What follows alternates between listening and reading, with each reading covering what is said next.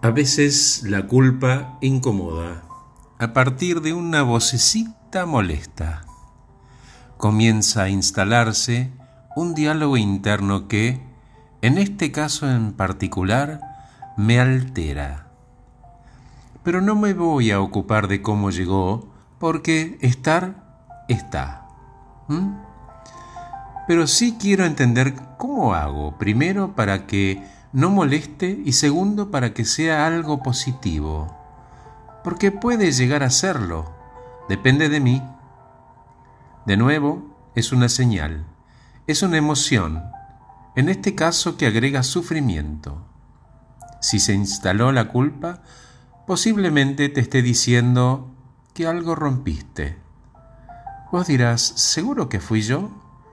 Lo que sí entiendo son dos cosas. ¿Es que un orden se quebró?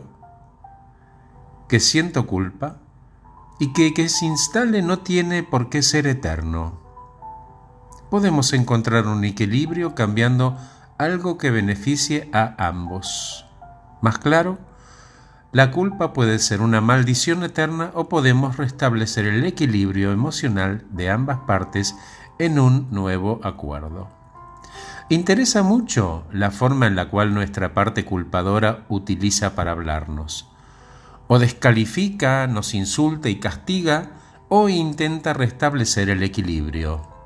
Disfuncional o funcional. Es binario.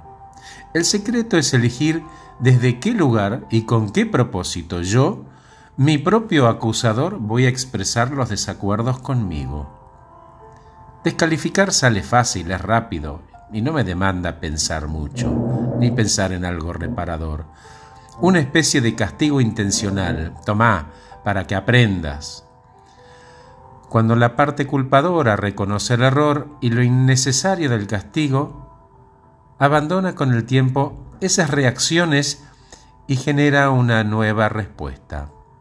Se trata de respeto funcional en el que nadie renuncia a nada. ¿Y cómo hago eso? Bueno, la parte culpadora deja de castigar para enseñar. Desaprendo y reaprendo. Por eso es clave la forma en la que la vocecita retadora habla. ¿Y cómo me conviene hacerlo? Preguntando. ¿De qué manera necesitas que te lo señale para sentirte ayudado por mí?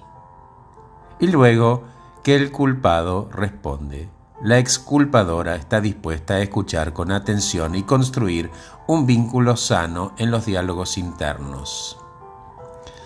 Cuando termino de entender que existen los diálogos internos, avanzo pidiéndole que se aleje del insulto fácil porque necesito que me mire con respeto, con afecto, que me tenga en cuenta y que me ayude a ver qué puedo hacer, a encontrar el modo de que yo también pueda sentirme bien. Es un buen primer paso.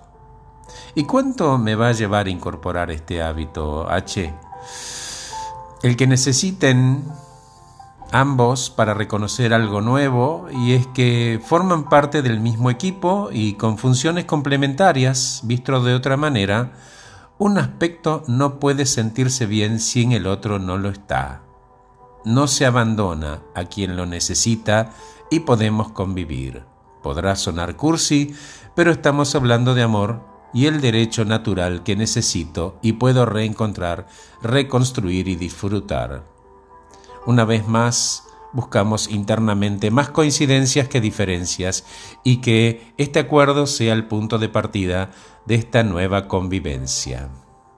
Gracias por escucharme, soy Horacio Velotti, acabo de regalarles este podcast titulado ¿Y si elijo que la culpa repare?